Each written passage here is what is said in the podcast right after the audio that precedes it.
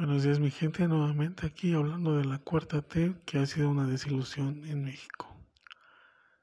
Ya que siempre escuchábamos que AMLO era un peligro para México, pues lo estamos viviendo y lo estamos descubriendo que es, realidad.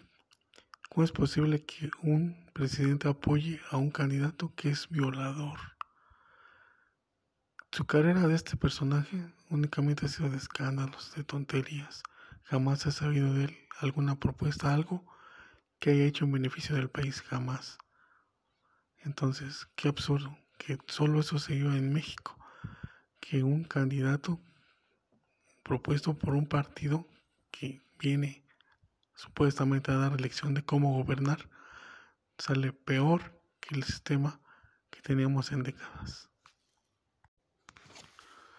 Así es mi gente, qué tristeza que el tiempo que lleva gobernando la cuarta T, pues vive del recuerdo, todo lo malo que aún vivimos es por culpa del sistema anterior.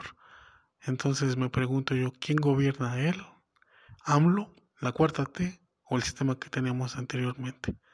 Porque todo, todo, toda la culpa de todo lo malo que aún sigue en el país es por el innombrable o por la mafia del poder. Queremos ver ya que se vea que gobierna la cuarta T, la cuarta T, perdón.